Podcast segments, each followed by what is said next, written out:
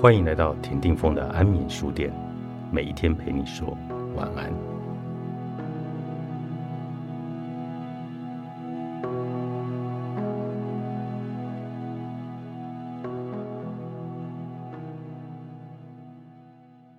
日常生活中的无事项，例如有一些人会觉得，人家在看我做的好不好，好希望我不会让别人失望。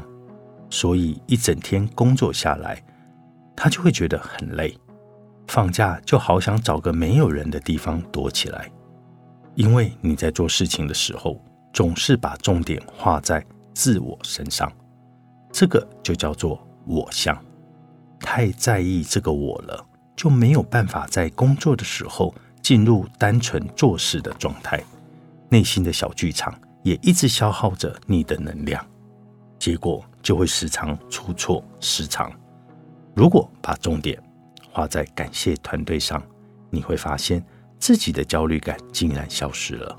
例如做一件事情的时候，先去这样思维：如果这件事情要做成，其实无法单靠我一个人。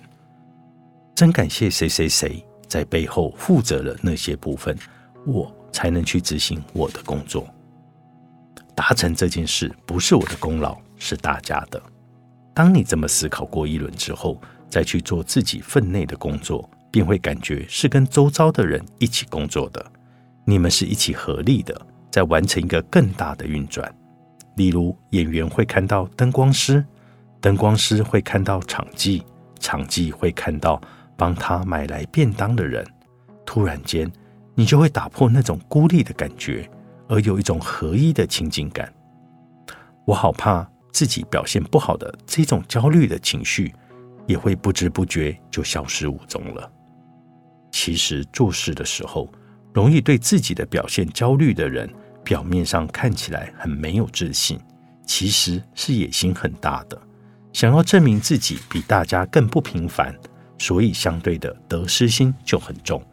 如果能够去修成感谢团队。就是在间接的修无我相了，你会发现自己的心境变得更有爱，那么你的表现就会更好。接着察觉你对人的评价，其实是看你跟什么在比较，你就会对人开始有一块中性的空间了，这就接近于修无人相。很多人的生活充满了疲累感，原因之一就是在于。他们给予别人过多的负面评价，例如有些人去日本玩过之后回来就一直骂台湾，好丑、好脏、好没有公德心。结果增长见闻之后，你得到的却是更多生活中的负面情绪。其实也有日本人来过台湾以后，却深深爱上这个地方的。他们会说：好放松，好有人情味，好方便。如果两个角度你都去看了一遍，也了解了一遍，甚至再听听住在台湾的美国人怎么说呢？澳洲人怎么说？或者印度人怎么说？拥有不同生活经历的人是如何感受你所生活的这个地方？你对台湾的看法就会变成没有评价，却更有深度的了解，竟不能说是正面，也不能说是负面。那么再想看看。如果对于周遭的同事、家人、朋友，你也是如此呢？那么很多负面的情绪就可以拿掉了，很多的包容就会出现了。其实大家所谓的很熟悉，就是一直站在同一个角度去看待的意思。例如，你觉得你的小孩比不上某家的小孩，或是你觉得自己的小孩比别人强，把一个角度扩大成全部。这就是制造出一个人像了。这个人像会让你一直产生固定的反应，也会让你一直看不到其他的角度。那就像在这个全球化的时代，也有人真的还活在日本人是侵略者、法国人很浪漫、印度人又脏又臭的这种想法里面。这些标签就是你跟世界互动时产生冲突与不顺的原因。所以，减少对别人固定的印象。增加看事情的角度，这就是在修无人相。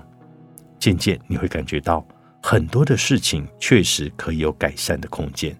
可是也有它的存在，已经值得感谢的理由。那么，这样的心境是不是会让你自己活得更美好呢？《金刚经》作者张晨，商周出版。